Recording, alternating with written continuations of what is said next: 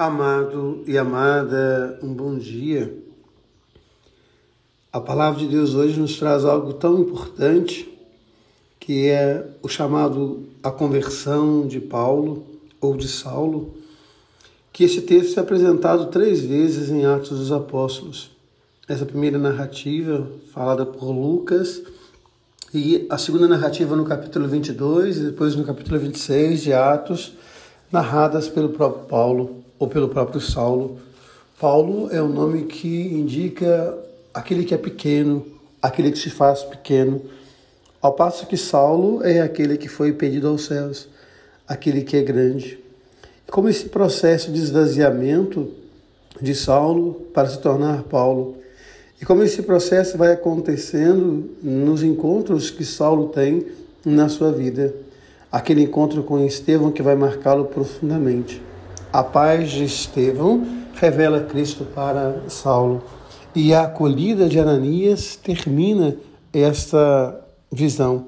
Quando Ananias chama Saulo, que havia matado Estevão, ou pelo menos era o responsável pela morte de Estevão, Ananias vai chamá-lo de irmão. E aí Saulo percebe então o quanto ele era cego, o quanto ele não conseguia enxergar, embora fosse tão prepotente embora fosse tão arrogante. Aí ele descobre o Cristo. O Cristo que habitava Estevão, o Cristo que habitava Ananias, agora passa a habitar também Saulo, que muda o seu nome, porque agora ele assume também uma missão de tornar o Cristo presente no mundo e de maneira muito especial tornar o Cristo presente no mundo dos pagãos.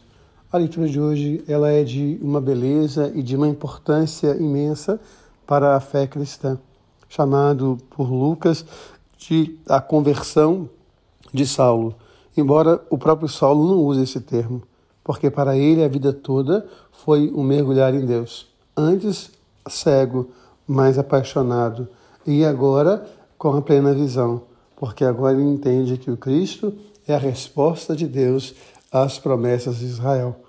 E é interessante quando nós olhamos o Evangelho, porque lá no antigo Israel o Senhor oferece o seu pão, o maná que cai do céu. Agora é o próprio céu que vem até nós em Jesus Cristo e nos alimenta. E quem come desse pão tem a vida eternamente. Que nós possamos nos alimentar de Cristo e nos tornar Cristo para quem tem fome. Deus ama você, Deus ama em você. Amém.